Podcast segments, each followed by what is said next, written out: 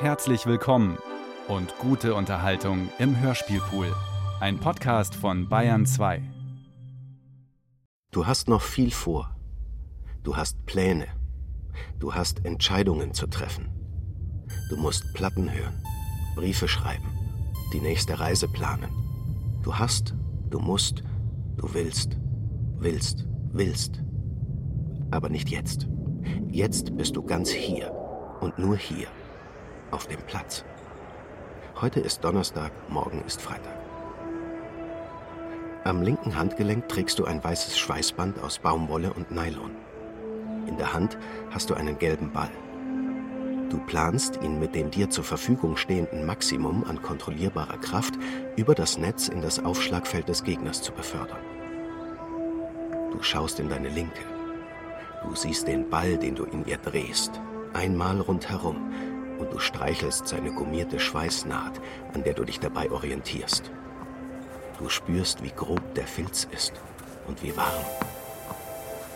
Wenn du jede Stelle des Balls berührt hast, gehört er dir und du kannst über ihn verfügen.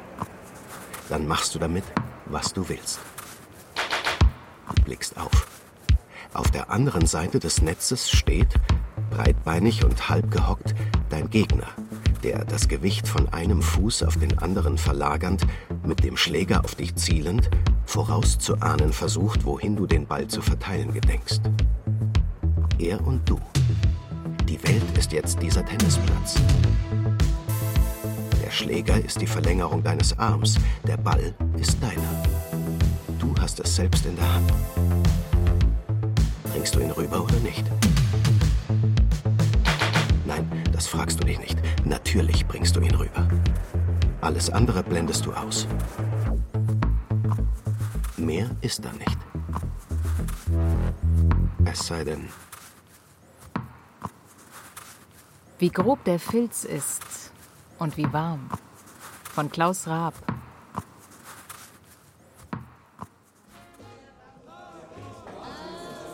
Und wie bist du nach Berlin gekommen? Oh, ähm. Wo soll ich da anfangen? Eigentlich wollte ich schon wieder wegziehen. Jetzt mach's mir nicht madig, ich bin doch gerade erst angekommen. Naja, die Stadt ist schon toll, aber ich habe eigentlich nie wirklich weg von zu Hause gewollt. Ich musste vor ein paar Jahren noch mal raus. Warum? Also, das ist wirklich eine lange Geschichte. Ich hätte Zeit. Lieber ein andermal, okay? Sie und ich, wir hatten uns ein paar Tage zuvor kennengelernt. Ich, neu in der Stadt, war auf der Suche nach einem Sportverein gewesen. Sie stand an der Anmeldung herum und wartete vergeblich auf ihre Tennispartnerin. Irgendwann fragte sie, Spielst du? Also lieh ich mir einen Schläger. Tennis, dachte ich. Warum nicht mal wieder Tennis? Trink mir noch was. Kann ich noch eine haben? Zwei bitte. In drei von vier Fällen kommt jetzt Hildegard Knef. Und aus so einer Stadt willst du wegziehen? Ja, so schön hier. Kampfhund in der Bahn, Spritzen im Gras. Da willst du nie mehr weg. Ist ja gut. Erzähl was von dir. Hast du Geschwister? Ja, zwei. Und du? Ähm, ich habe einen Bruder, aber der lebt nicht mehr. Oh, das tut mir leid. Ich habe einen Bruder. Ich weiß nicht mehr alles von dem Abend. Ich glaube, dass Julia ihre abgewetzte, rotstichige Lederjacke anhatte. In der Zeit, in der wir uns kennenlernten, trug sie die eigentlich immer. Das Gedächtnis ist kein gut geordnetes Archiv, in dem man nur genügend Zeit verbringen muss, um verloren gegangene Details wiederzufinden. Eher ein großer Wühltisch. Das meiste, was wir erleben, verschwindet darin und kommt wohl nie wieder an die Oberfläche. Doch dieser Satz ich habe einen Bruder, aber der lebt nicht mehr. hat sich in mein Gehirn gefräst. Seit diesem Moment gehört ihr Bruder zu meiner Geschichte. Natürlich konnte ich das damals nicht wissen. Es war ihre Geschichte. Dass wir unsere Leben miteinander verschränken würden, dass vieles von dem, was sie angeht, auch mich betreffen würde und vieles, was mich betrifft, auch sie, war längst nicht ausgemacht. Darum ging es damals auch gar nicht. Nur um Julia und mich in diesem Moment. Das war echt ein schöner Abend. Total. Danke dir. Hm, wollen wir noch einen Wein bei mir trinken? Ich wohne gleich ums Eck. Unbedingt. Hier in dem Nagelstudio, da war bis vor ein paar Jahren ein Laden für Aquariumsbedarf. Aber den Schuhmacher gibt's noch. Ja, noch.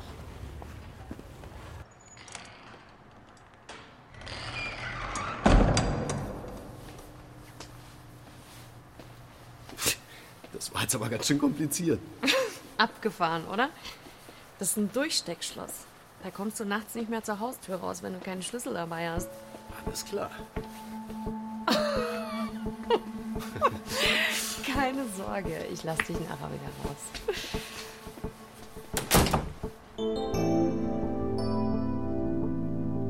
In ihrer Wohnung sah ich zum ersten Mal ein Bild ihres Bruders. Ein kleines Foto, rot gerahmt, das an einer weißen Wand hing.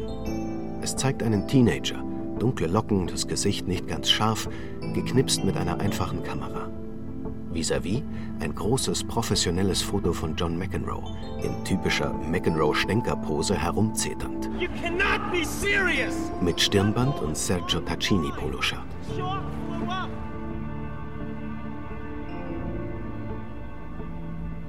Wann wurden das aufgenommen? Ah, das muss in den frühen 80ern gewesen sein. Welches der beiden Fotos meinte sie eigentlich?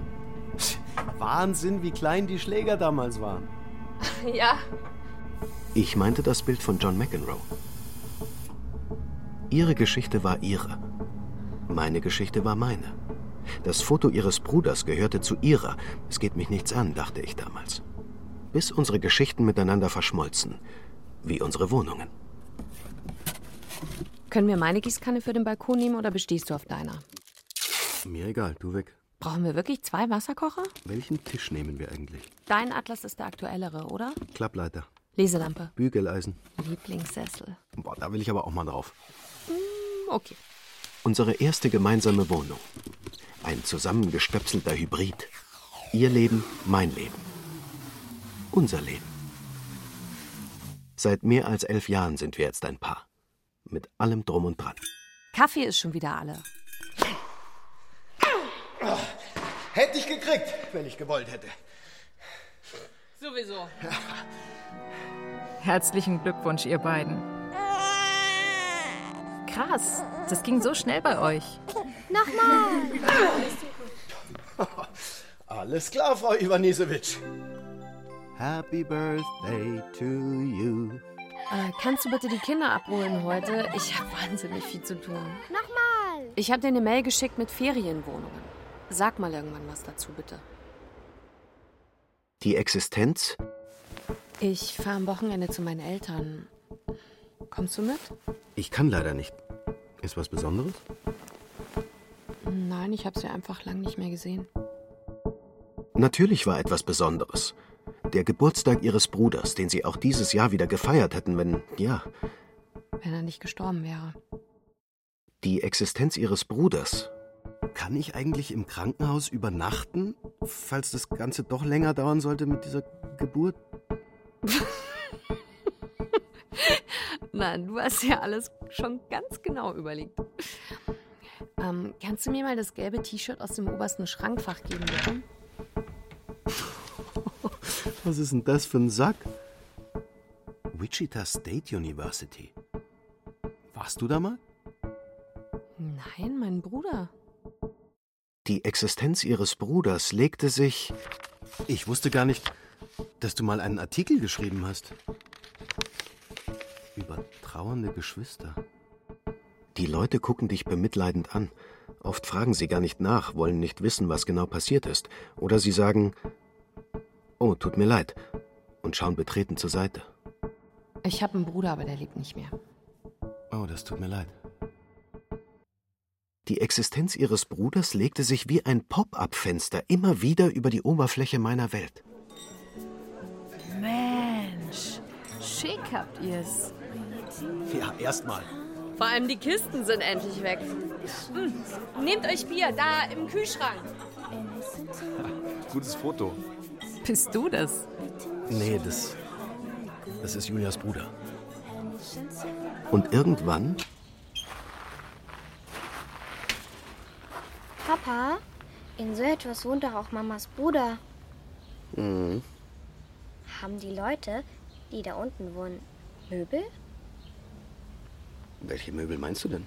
Naja, Stühle und Tische und vielleicht auch Briefkästen. Weißt du, die Leute, die da wohnen, die, die brauchen keine Möbel mehr. Hm. Dafür kann man hier super balancieren. Guck mal. Balanciert Mamas Bruder hier auch immer? Nein, er ist schon gestorben, weißt du? Warum? Und irgendwann begann sich der Gedanke in mir einzunisten, dass ich mehr wissen sollte über ihn. So begann ich nach ihm zu fragen, um die Leerstelle zu füllen. Gibt es heute Reisauflauf? Ja, mein Schatz. Mit Vanillesoße? Opa mag das auch. Ja, und wie? Du magst Reisauflauf. Ja, das hat nämlich auch immer dein Bruder gegessen. Stimmt's, Mami? Äh, ja. Das war sein Lieblingsessen. Könnt ihr mir ein bisschen was von ihm erzählen? Ich weiß so wenig. Hier. Das ist die Geburtsanzeige aus der Lokalzeitung. Unser Stammhalter ist da. Ja, so hat man das halt gesagt. 52 Zentimeter, 3400 Gramm. Hier, erkennst du die Frau? Nee. Bist du das? Das ist meine Schwester. Ach was. Ja, stimmt. Meine Güte, diese Frisuren. Wenn sie ihn aus der Wiege genommen hat, dann hat er gestrahlt wie ein Honigkuchenpferd. Also er war wirklich ein freundliches Baby. Ach, und ich nicht, oder was? Oh, doch, doch. Du sowieso.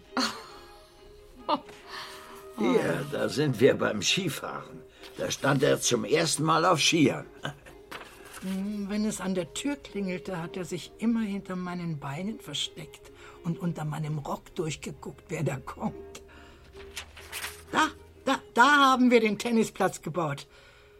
In dem Jahr haben wir auch den Verein hier im Dorf gegründet. Da war er fünf oder, oder sechs. Äh, 1972 Sag ich war doch. das. Du bist am Samstag immer mit ihm auf den Tennisplatz gefahren. Ja, auf den Plätzen vom Betrieb haben wir gespielt. Hm, dann war Julia unterwegs und ich saß allein zu Hause herum, während die Herren der Schöpfung beim Sport waren. Da habe ich gedacht, wäre doch schön, wenn ich auch mal mitmachen dürfte. Also habe ich vorgeschlagen, dass wir im Ort einen Tennisverein gründen. Da habe ich dann angefangen zu spielen. Ja, und da waren wir dann jedes Wochenende, die ganze Clique. Die Kinder, die Erwachsenen, alle. Ich bring dich jetzt mal ins Bett. Nein. Ach, ich wollte das doch machen, wenn ihr schon mal da seid. Omi. Gleich, mein Schatz. Das da. Das ist Julia und ihr Bruder sitzt daneben und singt dir was vor. In einem kleinen Apfel. Brüderchen, komm, tanz mit mir. Das waren so die Lieder aus dem Kindergarten. Das da, das war der erste Schultag. Er ist der mit der Schultüte mit dem gestiefelten Kater. Und mit Tennissocken und Poloshirt. Ja, ja. Tennis, Tennis, Tennis. Und was ist das hier? Ach, das ist seine Karteikarte aus dem Internat. 23. August 1978. Das Foto zeigt einen Zwölfjährigen mit kurzen Haaren. Er schaut stolz in die Kamera. Ein angehender Teenager, der sich lieber selber eine reinhauen würde, als einem Fotografen einen Blick hinter die Kulissen zu gewähren. Ablauf am Internat: 6.45 Uhr wecken, 8 Uhr Schulbeginn, 10 Wochenstunden Sport plus Konditionstraining am Nachmittag. Ab 17.30 Uhr Abendessen. Abendprogramm: Tischtennisplatte im Unter-, Fernsehraum im Erdgeschoss. Ausgang für die älteren Schüler bis 22 Uhr. Die Telefonnummer, die da draufsteht, die habt ihr ja heute noch. Wenn es um Tennis ging, hat er immer mich angerufen. Und wenn es um etwas Schulisches ging, mich. Wie war das für euch, dass er aufs Internat gegangen ist? Hm. Der schönste Moment der Woche war für mich Freitag, 14 Uhr, wenn er nach Hause kam. Das Schlimmste war sonntags, wenn ich ihm seine Tasche gepackt habe. Was sollte ich machen? Es war sein größter Wunsch. Dort konnte er schon morgens Tennis spielen. So, ich bringe jetzt mal die Kleine ins Bett. Nachti! Schlaf gut, mein Schatz. So, und das ist das Tennisalbum. Da gewann er unsere Vereinsmeisterschaft. Da war er elf. Mit elf? Ja, er hat gleich bei den Herren gewonnen. Das muss man sich mal vorstellen. Unser Dorfverein war ja ganz klein. Es war schnell offensichtlich, dass er für uns zu gut war. Das haben die auch alle gesehen. Das wird mal einer. Das habe ich oft gehört. Naja, war ja dann auch so. Und da, da war er 15. Das muss bei der Regionalmeisterschaft gewesen sein, im Doppel. Da war er erst Dritter und dann mit 16 hat er die auch im Einzel gewonnen. Ist das ein Holzschläger? Nein, das muss der Adidas Ivan Lendl sein. Mit dem kleinen Schlägerkopf sah der nur aus wie ein Holzschläger. Und das? Das da ist die deutsche Jugendrangliste von äh, 1983? Nee, 84. Wow. Boris Becker, Patrick Kühnen, Karl-Uwe Steb. Und da war er dabei, in den Top Ten. Ja, er hat die auch alle geschlagen. Also den Becker nicht. Ich weiß gar nicht, ob er mal gegen ihn gespielt hat, aber den Kühnen und den Steb. Mit denen war er auf Augenhöhe. Mit dem Patrick Kühn war er ja auch auf der Schule. Auf dem Tennisinternat. Genau. Die sind ja ungefähr gleich alt. Und du bist Patrick Kühnen, ein Tennisspieler. Tennisspieler. Ich habe ihn gesehen, der, hat, der zerfetzt in einer Woche eine Seite. Ist das richtig? Ja. Bei mir hält die zwei Jahre. Wie kommt das? Ja, es ist durch den Drahl, den man spielt, und man spielt schon mit viel Druck. Er will sagen, ich kann es noch nicht. So, und hier, da hat er Karl-Uwe Steb geschlagen. 6-4 und 6-3. Das muss, äh, das war, ja genau, da steht's. Das war 84 im Halbfinale der Henner-Henkel-Endrunde. In dem Jahr hat er dann auch bei den deutschen Herrenmeisterschaften gespielt. Ich habe die ganzen Zeitungsberichte damals aufgehoben. Ein Top-Talent aus dem Südwesten. Der 18-Jährige gewann im Finale überzeugend mit 6 zu 2 und 6 zu 2. Der neue Rheinhessenmeister ist der alte. Das Album endet mit einem Ausriss aus der Zeitschrift des Rheinhessischen Tennisverbands aus dem Jahr 1989. Das Jahr, in dem die deutsche Mannschaft um Boris Becker, Karl-Uwe Steb und Patrick Kühnen den Davis Cup verteidigt, in dem die Tennisbegeisterung in Deutschland auf ihrem Höhepunkt ist. Es ist ein Nachruf.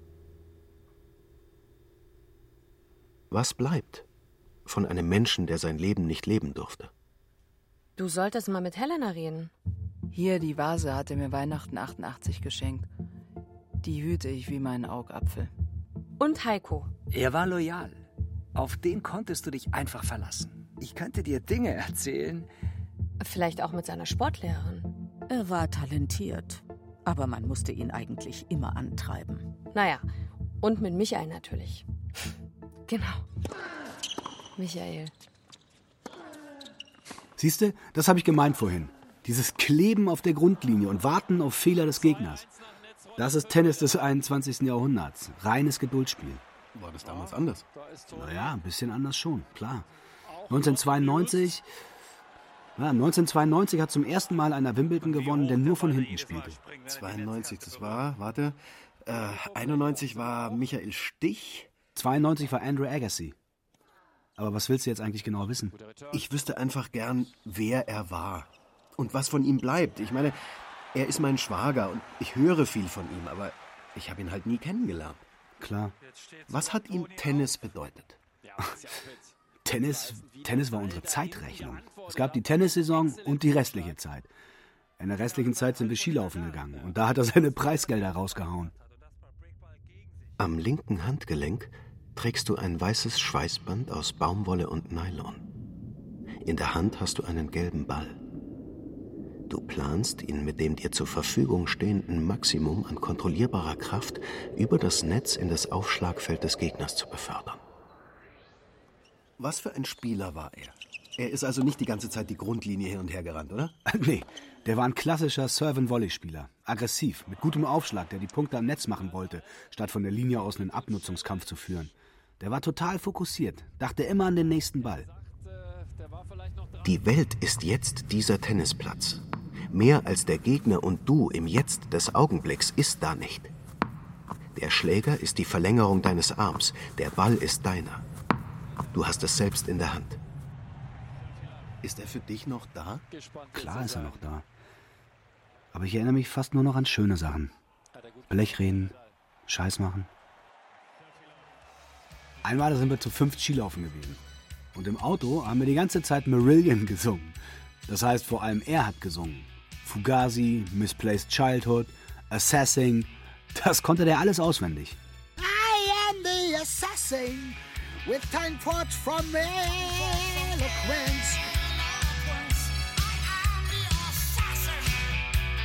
Total abstruse Texte. Marillion, ja? Ja, genau. Die Lederjacken, Haarmatten, Regenbogen Marillion. Ja, und sonst so? Also musiktechnisch? Ach, alles Mögliche. Rock, Hardrock, Progrock, Neoprogrock, Rock halt. Da waren wir ziemlich vielseitig. Du hast gesagt, ihr habt Blech geredet. Was heißt denn das? Naja, Blechreden halt. Auf dem Platz, in der Halle. Äh, wer hat Aufschlag? Ich habe Aufschlag. Äh, auf wen soll ich denn draufschlagen? Äh, mit links oder mit rechts? Weißt du, oder beim Skifahren. Äh, was war nochmal der äh, Bergski? Was der Talski? Äh, kann ich nicht lieber einen Schlitten haben? so, das ist Blechreden.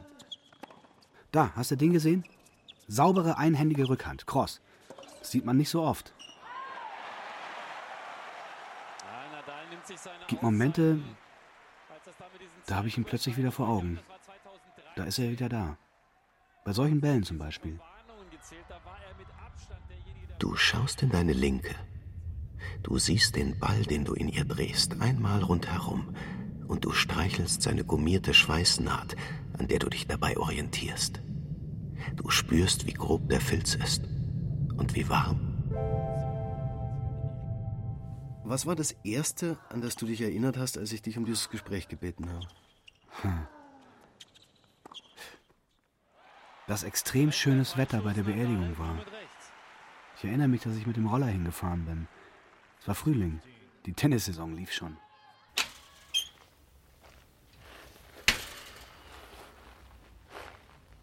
...1989 gestorben. Meine Eltern gehen fast jeden Tag auf den Friedhof. Das sieht man, das Grab ist echt schön gepflegt. Michael hat mir von Marillion erzählt. Marillion. Oh Mann. Wir haben nicht alles aufgehoben. Wir wollten kein Museum einrichten. Aber seine Platten, die sind noch da. Ich habe mir das angehört. Kaylee. Da, da, da, ich hatte als Kind, als meine Pumuckelphase gerade vorbei war, so eine, so eine Best-of-80er-Kassette. Da war Final Countdown drauf und Rosanna von Toto und, und Kim Wilde. Ja, und das.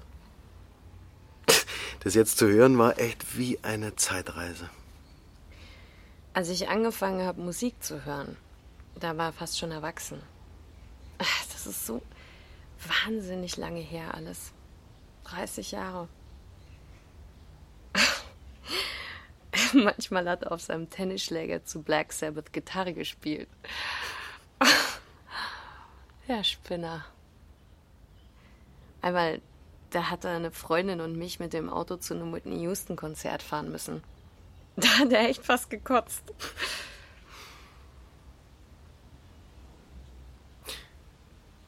Er ist immer noch da für dich, oder?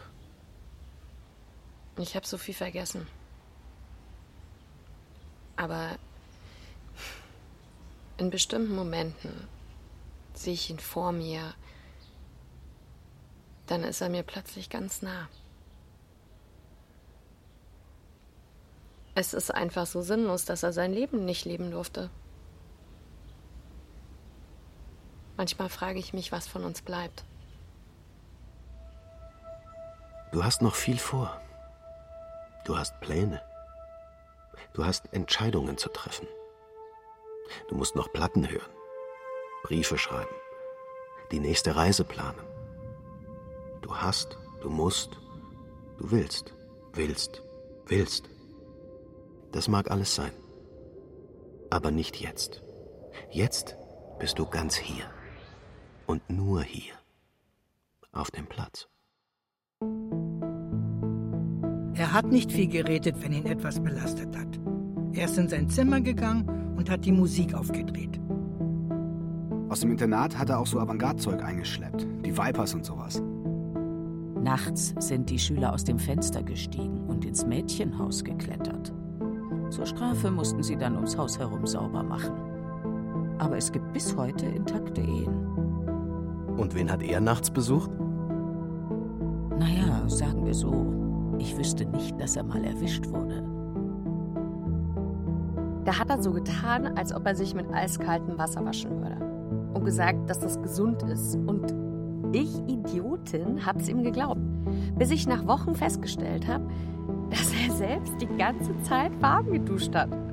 Große Brüder, ey. Für Julia war er Superman.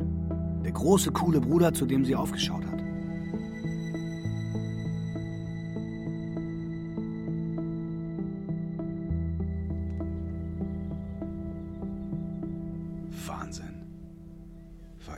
Lange nicht mehr hier. Das Zimmer von Julias Bruder. Guck mal da auf dem Foto. Bist du das? Ja. Ah, das bin ich. Wie alt werden wir da gewesen sein? Vier? Fünf? Wir sind uns ja als Kinder schon immer mal begegnet. Unsere Eltern kennen sich ja auch. Ja, das weißt du vielleicht alles schon.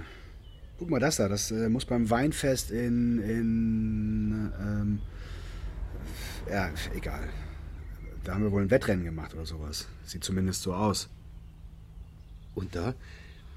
Schau, das ist, das ist das gleiche Alter, oder? Da ist schon Tennis angesagt. Ja, Tennis, Tennis, Tennis. Das war sein Ding. Seine Eltern haben ja auch gespielt. Ähm, die haben den Verein hier sogar gegründet, glaube ich. Hast du auch da gespielt? Nee, nicht in dem Verein. Ich habe ja nicht hier im Ort gewohnt. Aber gespielt habe ich auch schon früh und das hat uns eben begleitet, weißt du? Andere wurden Punks, wir hatten den Sport. Wir haben genau gewusst, was wir konnten und wie wir unseren Ärger loswerden, wenn wir mal welchen hatten. Wir haben auch sehr spät mit Alkohol angefangen.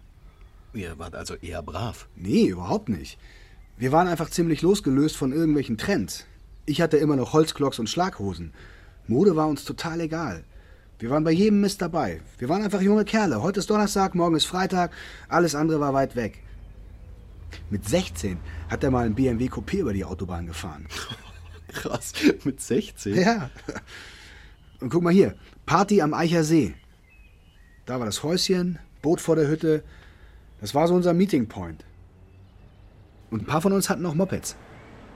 Er auch? Nee, er nicht. Er ist dann später, als er einen Führerschein hatte, im Kadett von seiner Mama rumgefahren. Im Zahnbelag. So hat er den genannt wegen der Farbe. Und was habt ihr am See so gemacht? Ja, halt rumgehangen. Vier, fünf Jungs, für die es außer Schule und Sport nichts gab. Also höchstens noch Mädels. Aber vor allem Sport. Sport, Sport, Sport. Der hat uns verbunden. Was war er für ein Typ? Ein Sunny Boy. Wenn der auf eine Party kam, ist die eigentlich erst dann richtig losgegangen. Er war total durch den Sport geprägt. Sport hat ihn straight durch die ganze Jugend gebracht. Dadurch hat er ein großes Selbstvertrauen gehabt. Ganz anders als so viele, die mit ihrem Körper nicht zurechtkommen oder nicht wissen, was sie drauf haben. Wart ihr politisch? Ha, null. Null. Darüber haben wir nie gesprochen. Was glaubst du? Hätte er tatsächlich Tenniskarriere gemacht? Naja, das Zeug dazu hat er auf jeden Fall gehabt. Und er wollte schon ein großer werden. Ne? Deswegen wollte er ja unbedingt aufs Tennisinternat. Dazu hat ihn ja niemand gedrängt. Er wollte das. Das war damals die Top-Adresse. Wir sind hier im Heinrich-Heine-Gymnasium in Kaiserslautern. Das ist ein ganz besonderes Gymnasium. Es ist ein Gymnasium, wo der Leistungssport genauso groß geschrieben wird wie Latein und Mathematik. Und ich sitze hier ganz ehrfürchtig zwischen großen Sportlern. Aber als die anderen abgegangen sind, um Profi zu werden, da hat er erstmal sein Abi gemacht. Vielleicht war er da an einem Punkt, wo er dachte, es gibt noch mehr als Tennis.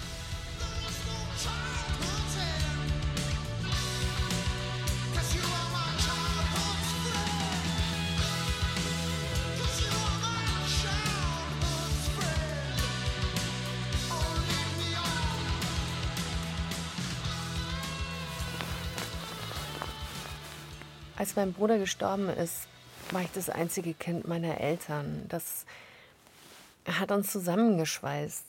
Aber es hat mich auch überfordert. Ich wollte damals einfach weg. 13 Jahre bist du jetzt weg, oder? Mhm. Und langsam langt's auch. Kannst du dir vorstellen, nicht in der Stadt zu wohnen? Familienwochenenden auf dem Tennisplatz. Meine Eltern. Du willst zurückziehen, oder? Ja, ich glaube schon.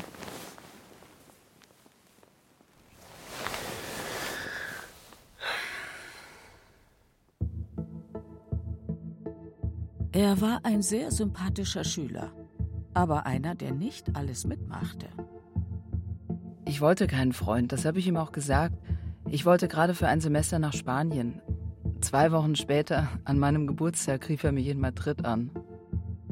Einmal haben wir in der Sporthalle eine Faschingsparty gemacht, mit Polonaise und allem. Das fand er überhaupt nicht lustig. Er sagte, das ist mir zu blöd. Ich, dann geh zum Direktor und sage ihm, dass du an meinem Unterricht nicht teilnehmen willst. Und das tat er dann. Das Schlimmste für ihn war die Bundeswehr. Er wollte unbedingt in die Sportfördergruppe. Und dann hat er kurz vor der Grundausbildung erfahren, dass es nicht klappt. Ach mein Gott, da hat er gehadert. Wir haben uns in der Kaserne kennengelernt. Es war die sinnloseste Zeit meines Lebens. Für ihn dasselbe. 15 Monate, komplett für den Arsch. Unser Ziel war immer, nichts machen. Und wenn möglich, sich einfach zu verpissen. Einmal kam er Freitag nach Hause, hat seine Tasche stinksauer in die Ecke geschmissen und hat die Musik aufgedreht. Irgendwann hat er dann erzählt, er musste die Kasernenklos putzen, weil er Tennissocken in seinen Stiefeln trug. Ja, er hat die Freiheit genossen. Was bleibt von einem Menschen, der so früh stirbt? Wir haben nicht alles aufgehoben. Wir wollten kein Museum einrichten. Die Briefe, die er geschrieben hat, kann ich dir nicht geben. Die sind mir heilig. Mein Vater hat den Schläger von ihm immer im Kofferraum. Und er nimmt ihn immer mit, wenn er selber spielen geht. Danach ist er dann nach Wichita geflogen, in Kansas. Das war im Januar 87. Da war er aber nur ein paar Monate. Tennis, Tennis, Tennis. Tut gut, sich zu erinnern. Wer war er? Wer warst du? Und irgendwann hat er mir dann geschrieben, dass er für Schmerzen ein Spiel abbrechen musste.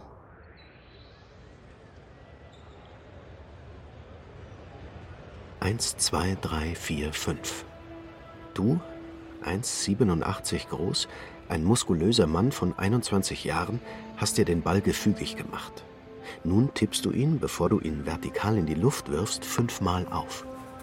Das schließt das Ritual ab, mit dem du dich vor jedem Aufschlag in die anstehende Aufgabe versenkst. Die Verdichtung von Zeit und Raum auf diesen Moment, an diesem Ort. Heute ist Donnerstag, morgen ist Freitag. Dann hochwerfen, schlagen. 15-0. Abdrehen und von vorne. Eins, zwei, drei, vier, fünf. Am linken Handgelenk trägst du ein weißes Schweißband aus Baumwolle und Nylon. In der Hand hast du einen gelben Ball.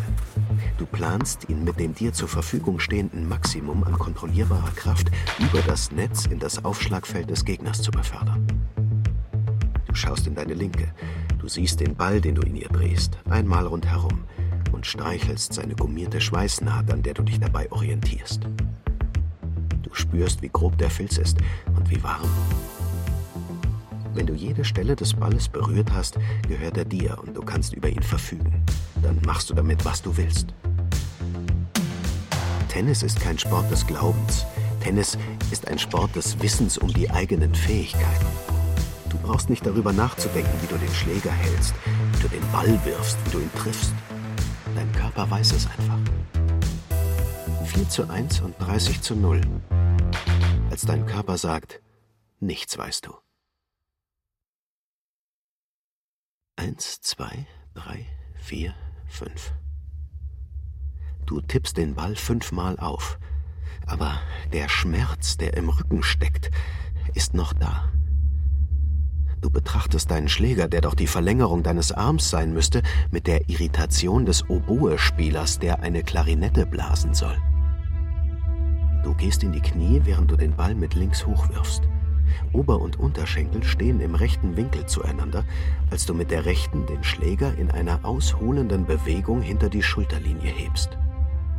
Bringst du ihn rüber oder nicht? Natürlich bringst du ihn rüber. Alles andere blendest du aus. Mehr ist da nicht. Es sei denn, dieser vermaledeite Rücken, scheiße noch eins. Der Ball steht genau zwischen deinen Augen und der Sonne, als du ihn triffst. An der oberen Netzkante bleibt er hängen und plumpst ins eigene Feld zurück. Du gehst in die Hocke, stützt die linke Faust auf den roten Sand und verziehst das Gesicht vor Schmerzen. Ist es so gewesen? Ungefähr so.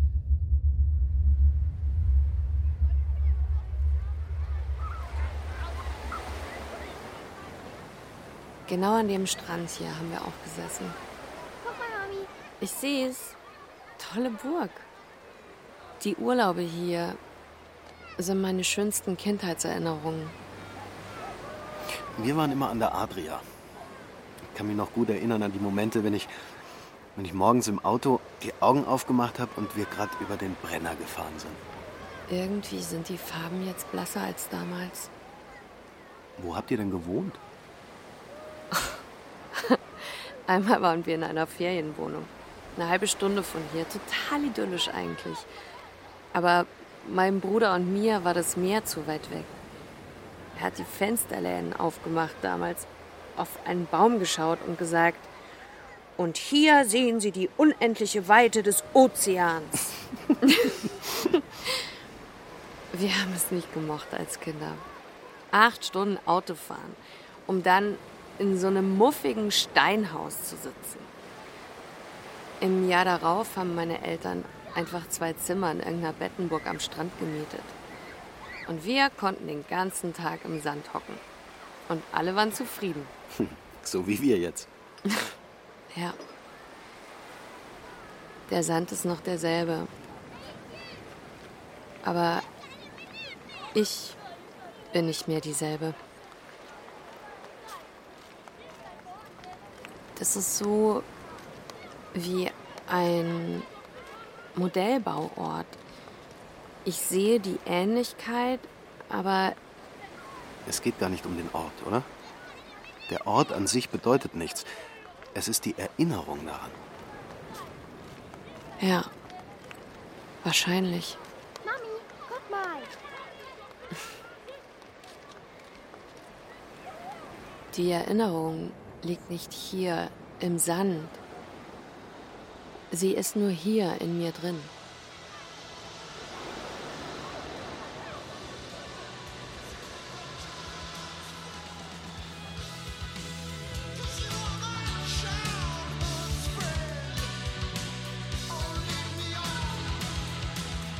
There's no childhood's end. Die Kindheit endet nie. Psychoregulative Methoden im Tennis. Das war seine Facharbeit im Sport-LK. Da ging es irgendwie darum, dass man sich auf dem Platz nicht selber beschimpfen soll, sondern besser sind Vorwurfslose Feststellungen. Vorwurfslose Feststellungen. Statt geh runter in die Knie, sagt man sich, ich beuge jetzt die Beine. Hier hat er geschrieben, gestern konnte ich mich kaum rühren. Jetzt müssen die doch mal was finden. September 87 war das. Einmal habe ich ihn besucht, als er schon krank war. Da hatte er mich angerufen. Seine ehemalige Lehrerin. Das fand ich ganz bemerkenswert. Und er hat ganz offen geplaudert und mir erzählt, was los ist. Der hat nie geweint, ist nie zusammengebrochen. Er hat sich nie ergeben. Er sagte, heute ist Donnerstag, morgen ist Freitag. Ich habe ihm ein Bild geschenkt. Eine kleine Schnecke, die auf einen Berg kriecht. Das bist du, habe ich ihm gesagt. Mach weiter, werd gesund, du packst das. Und dann hat er sich gesagt, ich krieche da jetzt hoch. Noch 69 Tage, bis wir uns wiedersehen. Tut gut, sich zu erinnern. Als würde eine Lücke geschlossen, nach all den Jahren.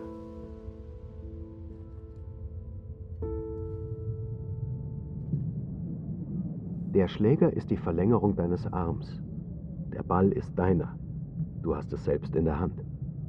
Bringst du ihn rüber oder nicht? Nein, das fragst du dich nicht. Natürlich bringst du ihn rüber.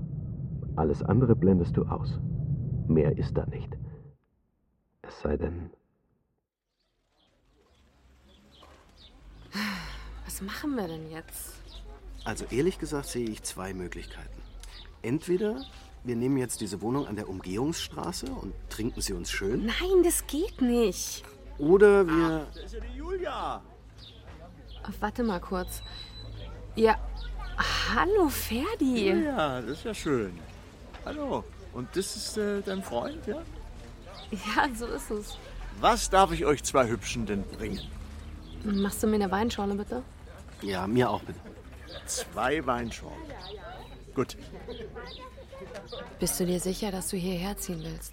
Ich würde gerne Ja sagen. Ich bin gern hier, aber ich weiß nicht, ob ich hierher gehöre. Es ist irgendwie deine Geschichte. Wenn ich über ihn nachdenke, dann denke ich nie mein Schwager. Ich kenne nur Bruchstücke. Es bleibt immer dein Bruder. Mhm. Du kommst ihm nicht nahe. Mit jedem Gespräch, das ich führe, gibt's drei neue Fragen. Ich besuche die Orte, an denen er war, und ich höre seine Musik, aber das sind nur seine Platten, nur seine Zeit. Aber wer war er? Verstehst du? Völlig.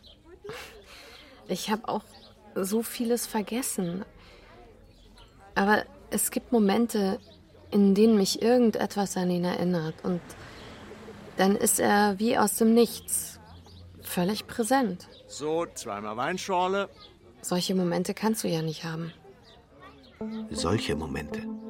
Am Tag vor meiner Hochzeit hat mich sein Vater angerufen und mir gesagt, dass er gestorben ist.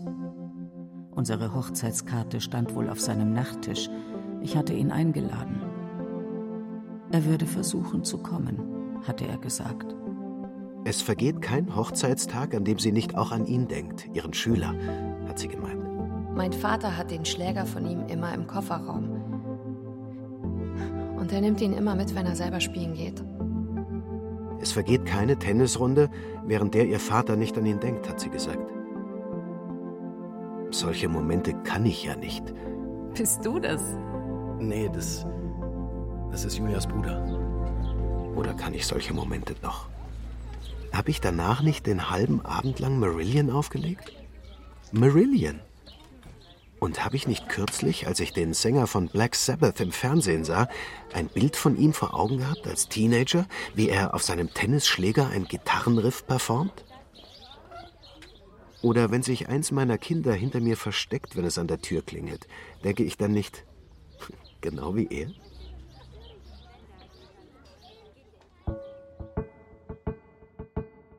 Er ist von einem Arzt zum anderen. Er hat sich mit Pferdesalbe eingerieben, mit Finalgoncreme.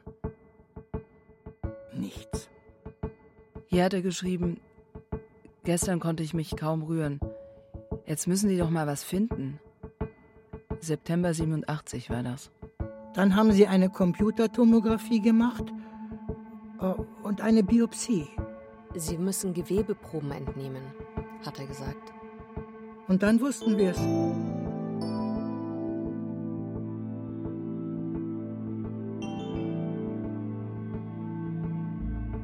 Das Ewing-Sarkom ist ein seltener, solider, bösartiger Tumor, der meist Knochen befällt. Am häufigsten sind Becken- und Oberschenkelknochen betroffen. Gehäuft erkranken männliche Jugendliche im Alter zwischen 12 und 17 Jahren. Die Beschwerden werden häufig erst als Wachstumsschmerzen, Knochenentzündung oder als Folge einer Sportverletzung fehlinterpretiert.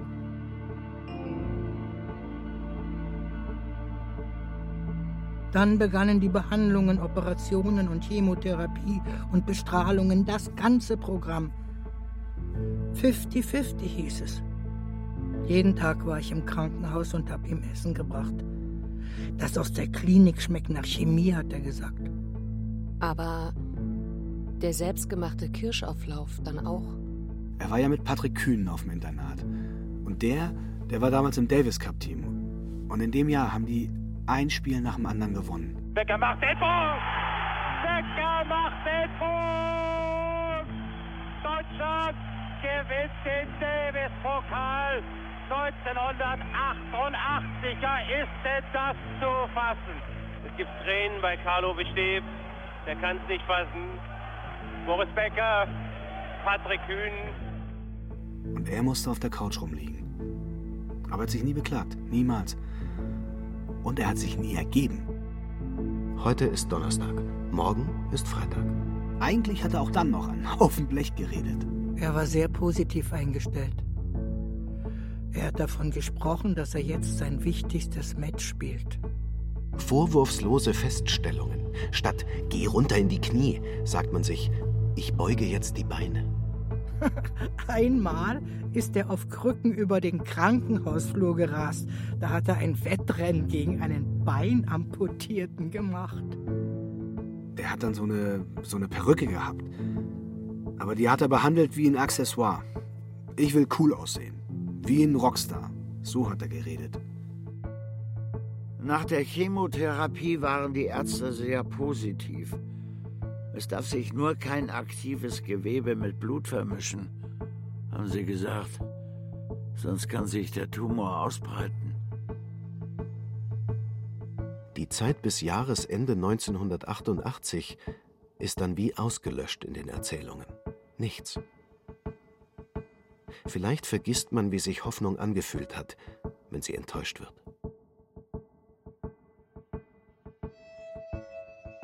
Die Welt ist jetzt dieser Tennisplatz. Der Ball ist deiner. Bringst du ihn rüber oder nicht? Nein, natürlich bringst du ihn rüber. Alles andere blendest du aus. Mehr ist da nicht. Es sei denn. Januar 89 haben sie dann wieder eine Computertomographie gemacht. Und wir waren dann bei den Hausärzten im Dorf. Das waren Freunde von uns. Die haben gesagt, es sind Weichteile betroffen. Aus medizinischer Sicht gibt es keine Hoffnung mehr, höchstens noch ein Vierteljahr.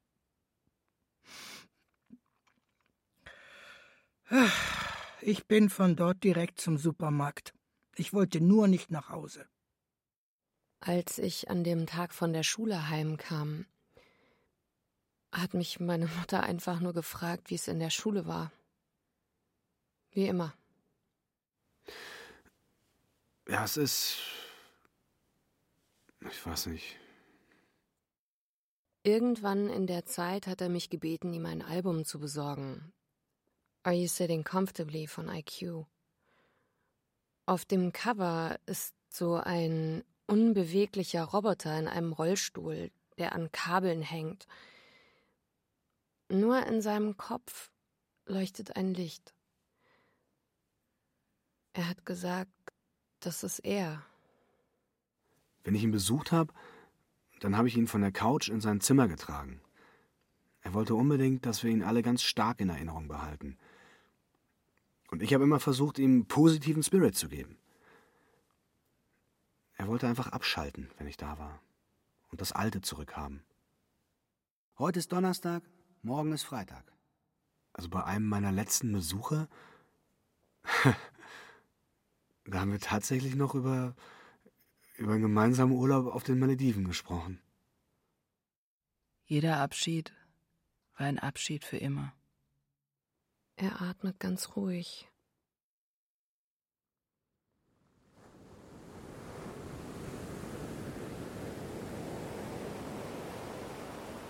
Was war das Erste, an das du dich erinnert hast, als ich dich um dieses Gespräch gebeten habe? Dass extrem schönes Wetter bei der Beerdigung war. Es war Frühling. Als Julia und ich uns 18 Jahre und ein paar Tage später in der Stadt kennenlernen, in der sie, wäre mein Schwager nicht gestorben, wahrscheinlich nie gelandet wäre, hat sie mich gefragt. Hast du Geschwister? Und ich habe gesagt, zwei. Und du? Ich habe einen Bruder, aber der lebt nicht mehr. Seit diesem Moment gehört er zu meiner Geschichte.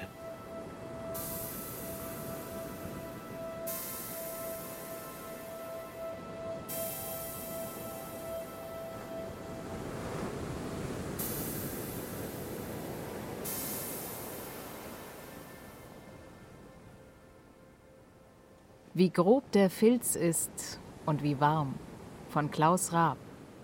Mit Florian Fischer, Katrin von Steinburg, Aurel Mantei, Ilona Grantke, Jennifer Güsell, Beate Himmelstoß, Stefan Hundstein, Jule Naumann, Clemens Nicol, Tommy Pieper, Hanna Scheibe und Florian Schwarz.